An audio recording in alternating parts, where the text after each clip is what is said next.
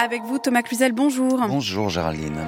À quoi ressemblera la facture d'électricité du mois de février Hier, pour la toute première fois depuis au moins 5 ans, la Commission de régulation de l'énergie a proposé une baisse des tarifs réglementés. Une bonne nouvelle a priori, si ce n'est que le gouvernement, lui, pourrait bien ne pas suivre cette proposition et assumer au contraire de relever les prix. Explication à suivre dès le début de ce journal. Emmanuel Macron et Gabriel Attal poursuivent eux, leur délicate mission de former un nouveau gouvernement. Le flou règne toujours sur le futur casting.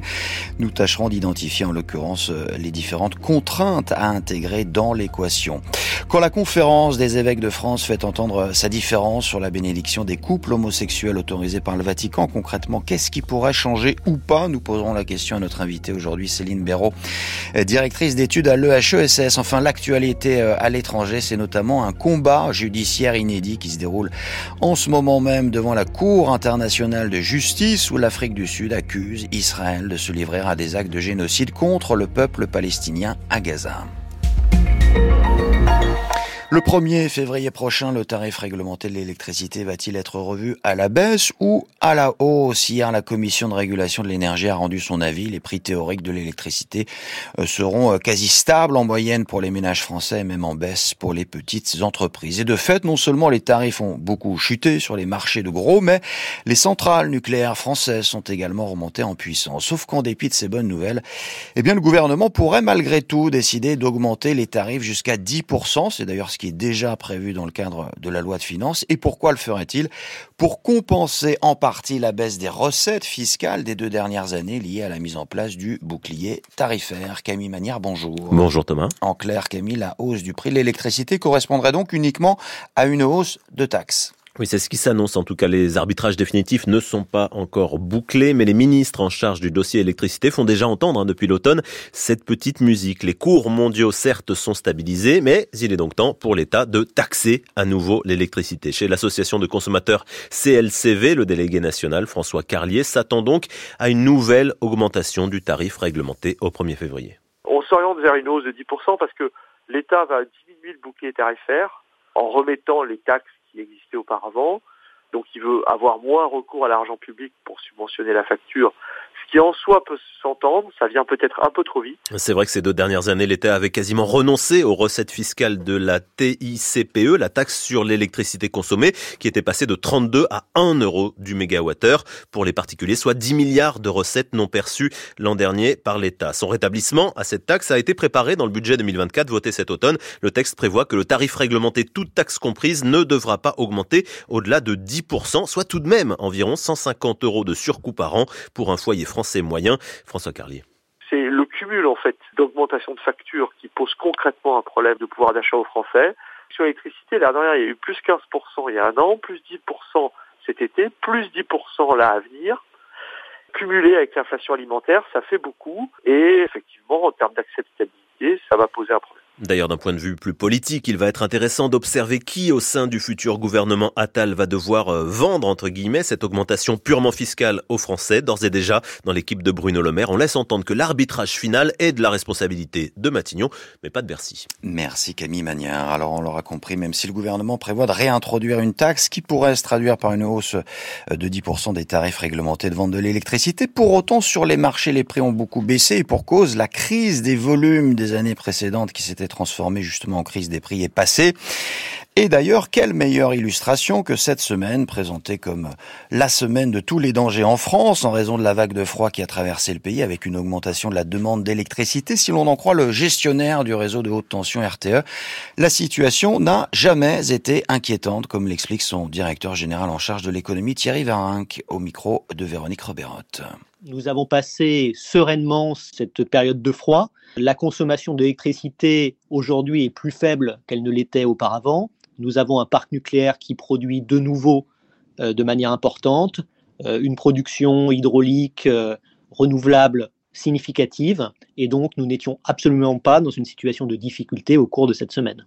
Alors on pouvait tout à fait passer cette situation sans faire fonctionner des centrales au charbon. En réalité, des centrales au charbon en France, il n'en reste que deux. Elles fonctionnent de manière épisodique en fonction des opportunités économiques pour leurs producteurs. En réalité, en 2023, la production de charbon en France, c'est un tout petit peu plus de 0,1% de la production d'électricité totale du pays. c'est trois fois moins qu'en 2022, c'est 25 fois moins qu'il y a 10 ans. Donc aujourd'hui, ce qui est notable, c'est que quand une centrale au charbon fonctionne, on le remarque. En fait, ça veut dire que la France est quasiment sortie du charbon en pratique. La chute de la consommation d'électricité date en réalité de l'automne 2022, donc au moment où on est vraiment entré dans la crise énergétique. Aujourd'hui, ce qui est notable, c'est que ces économies d'énergie, ces baisses de consommation, elles se sont poursuivies au cours de l'année 2023 et même début 2024. Donc ça semble des habitudes qui sont désormais bien ancrées. Elles sont liées aux plans de sobriété qui ont été mis en œuvre par les pouvoirs publics et les collectivités. Elles sont liées au prix de l'énergie. Elles sont liées aux habitudes qui ont été euh, contractées durant la crise énergétique. Elle s'est vraiment contractée avec la crise. On a Thierry Vérinck, directeur général en charge de l'économie chez RTE, au micro de Véronique Roberotte. Deux jours après le changement de locataire à Matignon, la composition de la nouvelle équipe gouvernementale se fait toujours attendre. Et il se murmure qu'une première partie pourrait être dévoilée cet après-midi, ce qui reste évidemment à confirmer. Hier soir encore, Emmanuel Macron et Gabriel Attal ont de nouveau échangé à ce sujet à l'occasion d'un dîner, sauf que rien n'est simple et en particulier, Rosalie Lafarge en raison des multiples critères, voire des contraintes à prendre en compte pour résoudre l'équation. À chaque remaniement, l'histoire se répète, c'est le retour du casse-tête. Il faut d'abord savoir qui on veut garder, qui on veut bouger et qui on veut écarter. À ce titre-là, par exemple, les ministres qui ont exprimé à des degrés divers leur désaccord au moment du vote de la loi immigration le mois dernier pourraient être sanctionnés, notamment celui considéré comme leur chef de file, Clément Beaune, aujourd'hui au transport. Et puis donner, a priori, sortant également, ceux qui sont embêtés par des affaires. À la santé, Agnès Firmin-Lebaudot, épinglée pour des cadeaux non déclarés et au travail, Olivier Dussopt en attente de son jugement la semaine prochaine dans un procès pour favoritisme. D'autres semblent moins faciles à sortir en raison de leur poids politique et ou parfois aussi du contexte. Les Jeux olympiques approchent, gros enjeux de sécurité, pilotés jusqu'ici par Gérald Darmanin, que beaucoup à commencer par lui, imagine donc bien garder la place Beauvau. Même chose pour Bruno Le Maire à l'économie, Sébastien Lecornu aux armées et Éric Dupont-Moretti à la justice, sans certitude absolue pour personne, malgré tout. Surtout que ce n'est évidemment pas tout. D'autres exigences s'invitent. Le respect de la parité, la considération des alliés, Modem et Horizon, la représentation géographique et par secteur économique aussi. Bref, un difficile équilibre à trouver quand on ajoute à cela la volonté d'un nouveau souffle et donc de quelques grands noms les vétos des uns et des autres quand une personnalité est proposée et l'objectif, presque toujours affiché, rarement respecté, d'un gouvernement resserré. Midi 38 sur France Culture, la suite de votre journal Thomas Cluzel. Israël s'est-il rendu coupable d'actes génocidaires à Gaza après que l'Afrique du Sud a saisi en urgence la plus haute juridiction des Nations Unies pour enjoindre l'État hébreu à suspendre immédiatement ses opérations militaires dans l'enclave? Eh bien, les deux pays s'affrontent depuis ce matin devant la Cour internationale de justice dans sa requête datée du mois dernier. L'Afrique du Sud, qui condamne par ailleurs sans équivoque l'attaque terroriste du Hamas, euh, estime qu'avec leurs actions à Gaza, les autorités israéliennes ont rompu donc leurs engagements pris en vertu de la Convention des Nations Unies sur le génocide. Sébastien Logénie, bonjour. Bonjour. Vous suivez cette audience depuis ce matin. Et d'ores et déjà, Sébastien, euh, toutes ces accusations ont donc été qualifiées d'atroces et d'absurdes par le président israélien. Oui, une audience qui doit durer deux jours, qui a débuté en effet ce matin à 10h, audience très attendue, retransmise dans le monde entier en direct sur le site internet des Nations Unies. À la tribune de cette Cour internationale de justice, 15 magistrats et face à eux deux camps, deux États, l'Afrique du Sud face à Israël, vous le disiez, Aujourd'hui, c'est au tour de Pretoria d'exposer ses arguments. Trois heures de plaidoirie avec plusieurs avocats et le ministre de la Justice sud-africain lui-même à la barre, sein d'une écharpe arc-en-ciel, ambiance extrêmement solennelle donc et très lourde car les avocats à la barre n'hésitent pas à montrer, diffuser des images, des vidéos à la cour et notamment des milliers de morts civiles enterrés dans des fosses communes comme le dit Adila Assim, elle est avocate pour l'Afrique du Sud. Les Palestiniens de Gaza sont sujets à des bombardements incessants, où qu'ils aillent. Ils sont tués dans leurs maisons, dans les hôpitaux, dans les écoles, dans les mosquées, dans les églises. L'étendue des meurtres est telle que ceux dont on trouve les corps sont enterrés dans des fosses communes, souvent non identifiées. Autre élément montré à la cour des camions d'aide humanitaire pris d'assaut par une foule affamée, mais aussi des chants de soldats israéliens lançant qu'il n'y a pas de Palestiniens innocents. Tous ces actes, ces déclarations démontrent, selon Pretoria, qu'il y a bien un risque de génocide à Gaza. L'Afrique du Sud demande donc que soient prises des mesures conservatoire, que les combats cessent dès maintenant. La Cour entendra demain les arguments des avocats d'Israël qui plaideront pendant trois heures la légitime défense. Les magistrats auront ensuite quelques semaines pour trancher sur ces demandes en urgence. En 2022, pendant la guerre en Ukraine, la CIJ avait ordonné la suspension de l'invasion par Moscou, mais sans aucun effet sur le terrain. Cette Cour n'a pas les moyens de faire appliquer ses décisions. Merci Sébastien Logénie. Si les scènes de panique de ces derniers jours ont depuis laissé la place à des aujourd'hui largement désertes et silencieuses, c'est bien que la terreur s'est installée en Équateur après que le président a décrété l'état d'urgence. Le pays est entré hier officiellement en guerre contre lui-même, plus exactement contre les bandes criminelles liées au narcotrafic à l'origine d'une vague de violence de nature à faire vaciller la petite démocratie euh, nichée dans les Andes est devenue ces dernières années l'un des principaux centres d'exportation de la cocaïne dans le monde. Alors cette nouvelle crise sécuritaire en ce début d'année s'ajoute bien entendu à toutes les autres, y compris d'ailleurs les crises entreprises oublié. Ce matin, l'organisation humanitaire euh, CARE a justement publié son rapport sur les dix crises majeures qui n'ont pas ou peu reçu d'attention de la part des médias en 2023. Et toutes, sans exception, se situent en Afrique et sont liées euh, soit à la faim, à la pauvreté ou bien encore aux catastrophes liées au climat. C'est le cas en particulier du Sénégal, situé euh, dans la zone ouest sahélienne, touché aujourd'hui par la désertification des sols. La saison des pluies est de plus en plus tardive, mais également irrégulière, au point que la sécheresse affecte désormais dangereusement la première production du pays, l'arachide. C'est un reportage à Dakar signé Juliette Dubois.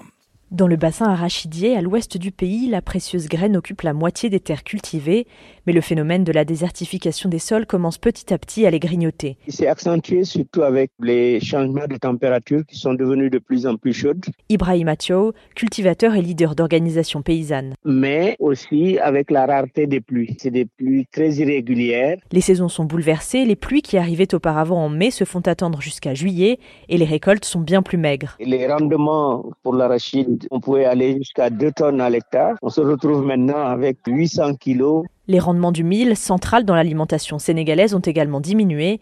Les prix des céréales ont donc flambé de 60% l'an dernier. L'une des conséquences, c'est l'immigration clandestine qui explose au Sénégal, avec des jeunes qui rêvent de meilleures perspectives en Europe.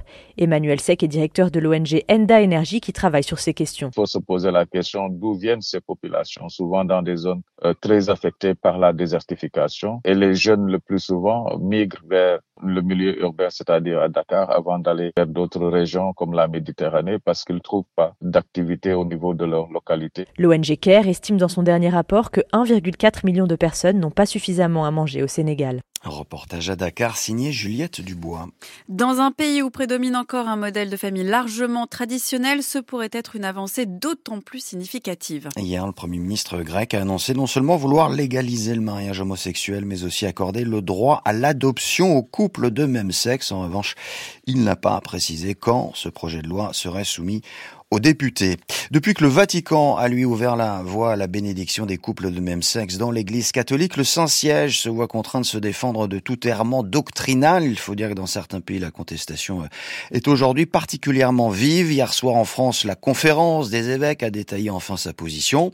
Le Conseil permanent défend un accueil large et inconditionnel. En revanche, il fait encore une très nette distinction avec le mariage qui reste, je cite, une union exclusive entre un homme et une femme. Alors pour essayer de bien comprendre comprendre la position de l'Église française. Invitée à présent de la rédaction Céline Béraud, directrice d'études à l'EHESS, spécialiste des questions de genre et de sexualité dans le catholicisme. Bonjour madame. Bonjour. Hier, les dix membres du Conseil permanent de la Conférence des évêques de France ont donc décidé euh, de souligner un encouragement à bénir généreusement, sans pour autant se prononcer explicitement sur le fait que cette bénédiction s'appliquait à des couples de même sexe. Comment interprétez-vous cette déclaration? Bah, on le voit dans la, la réception euh, du texte euh, qui est euh, par certains euh, comme étant euh, une approbation euh, de, de, de, la déclaration romaine, par d'autres une distance par rapport à cette, à cette déclaration. On voit que c'est un texte qui se situe un peu sur une file de crête, qui à la fois effectivement se situe dans la ligne pastorale qui, est, qui est celle de, de fiducia supplicans, c'est-à-dire celle d'un accueil des personnes, donc un accueil inconditionnel, quel que soit leur, leur statut, statut, quel que soit leur statut conjugal, qu'il s'agisse de personnes divorcées dans une nouvelle union ou de, couples de même sexe. Et en même temps, il y a quand même quelque chose qui est en deçà de fiducia supplicans, c'est que le, terme de couple n'est pas utilisé, c'est-à-dire qu'il n'y a pas le terme euh, bénir des couples. Or, c'était quand même euh, le fait de bénir des couples, c'était la, nouveauté, euh, le fait que pour la première fois, les couples soient mentionnés, des couples de même sexe soient mentionnés dans un texte romain de manière positive, puisque c'est pour recevoir une bénédiction. Alors, les évêques, qui sont pluriels eux-mêmes, dans un catholicisme qui est lui-même pluriel, probablement divisé sur cette question. On a entendu des voix euh, à la fois très progressistes, des voix très dissonantes, euh, d'autres beaucoup plus conservatrices. Et probablement que ce texte euh, qui ménage un peu la chèvre et le chou est une façon prudente de, se situer sur cette pluralité-là. Des voix dissonantes, disiez-vous. Vendredi dernier, c'est vrai que neuf évêques de l'ouest de la France avaient publié un texte commun dans lequel ils appelaient à bénir individuellement les personnes d'un couple homosexuel. Est-ce qu'il y avait, selon vous, un vrai risque de fronde au sein de l'épiscopat français? Alors, neuf évêques, c'est neuf évêques sur une centaine, donc c'était quand même une petite minorité, mais c'est euh, euh, un texte qui effectivement euh, se prenait beaucoup de distance par rapport à, fiducia supplicans, en, considérant que les bénédictions ne pouvaient être qu'individuelles, c'est-à-dire en rejetant le passage de, des individus au couple, hein, qui était clairement expliqué, et aussi en renouant, les évêques de l'Ouest ont renoué avec une rhétorique anti-genre qu'on avait entendue beaucoup il y a une dizaine d'années. Un certain nombre d'entre eux avaient été très mobilisés contre le mariage pour tous, euh, de critique aussi euh, du, du, mariage civil. Et euh, probablement que le Conseil permanent de la Conférence des évêques de France a été un peu contraint par cette déclaration des évêques de l'Ouest à prendre position parce que rien ne l'y obligeait. Le texte romain s'adressait directement au ministre ordonné et ne, ne s'adresserait pas aux conférences épiscopales. Et je pense que ce texte-là n'aurait probablement pas euh, été euh, produit euh, s'il n'y avait pas eu cette pression exercée par cette aile la plus conservatrice de, de l'épiscopat. Vous rappeliez à l'instant le, le, rôle majeur que la manif pour tous avait joué dans la définition d'une identité catholique. Diriez-vous qu'il y a une, une particularité de l'Église française sur ces questions? Alors, moi, j'avais travaillé euh, avec mon collègue Philippe Portier sur cette question-là dans le cadre d'un projet européen euh, et on avait comparé effectivement les autres pays catholiques où euh, le mariage avait été adopté sans qu'il y ait une telle opposition, sans qu'il y ait un, tel engagement, non seulement militant, mais aussi des évêques sur cette question. Et, c'était une vraie surprise que la France, jugée sécularisée, où la proportion de catholiques ne, ne, cesse de baisser, soit autant en pointe sur, sur ce combat-là. donc, ça, c'était il y a une dizaine d'années. Euh, on voit très bien comment c'est euh, euh, une frange qui peut être qui peut être réactivée, qui, qui se réactive autour de, de ces questions-là. En même temps, en disant, il s'est passé beaucoup de choses dans le catholicisme français. D'abord, après le, le moment d'homophobie ecclésiale qui s'est exprimé en 2012-2014, eh ben, il y a eu une espèce d'effet indirect de, de, de, banalisation aussi, d'un début de banalisation au sein des, des communautés catholiques, des couples de même sexe, des familles homoparentales. Euh, la catastrophe annoncée euh, euh, par les militants de la Manif pour tous n'a pas eu lieu. le catholicisme français aussi et les évêques ont été mobilisés sur bien d'autres fronts. Hein, euh, notamment sur le front des scandales sexuels hein, euh, qui ont éclaté euh, dans le sillage de l'affaire Prena-Barbarin, qui ont éclaté en 2018, de 2019. Donc on n'est plus dans le moment du mariage pour tous, mais cette militance, elle existe encore et, et, cette tendance est bien présente chez, certains, évêques. Une dernière question rapidement, s'il vous plaît. Est-ce que ce, ce débat soulevé par l'autorisation de bénir donc des couples de même sexe atteste, selon vous, d'un d'un contexte de polarisation grandissante au sein de l'Église Et si oui, se pourrait-il que ce soit lié à une certaine ambiance de fin de règne au Vatican? Alors, la polarisation sur les questions de genre et de sexualité, elle est très présente euh, depuis euh, plusieurs décennies dans le catholicisme à l'échelle mondiale, mais aussi euh, à l'échelle française. C'est pas euh, du tout euh, propre à cette fin de règne de, François. C'est vraiment ce qui fait clivage, ce qui construit des identités conservatrices ou des identités progressistes. Et ce qu'on peut peut-être regretter, c'est que ces controverses, finalement, elles vont réactiver aussi des positions de, qui, vont parfois discriminatoires et que il y a cette volonté d'ouverture, mais que de nouveau des controverses vont se, se, on le voit, et, dont seront probablement victimes euh, les personnes concernées. C'est bien noté. Merci Céline Béraud, directrice d'études, je le rappelle, à l'EHESS, d'avoir répondu à l'invitation de France Culture. Merci également à Louise Guérin pour la préparation. On avec un mot du temps pour cet après-midi marqué par de belles éclaircies sur la majeure partie du territoire, à l'exception de la bordure méditerranéenne où les pluies seront encore euh, bien présentes. Quant aux températures, elles afficheront entre 2 et 6 degrés au nord, 4 à 15 au sud. C'est la fin de ce journal. Il était réalisé par Nicolas Paumet à 18h. Vous avez rendez-vous avec Aurélie Kiefer pour le prochain journal de la rédaction. thank you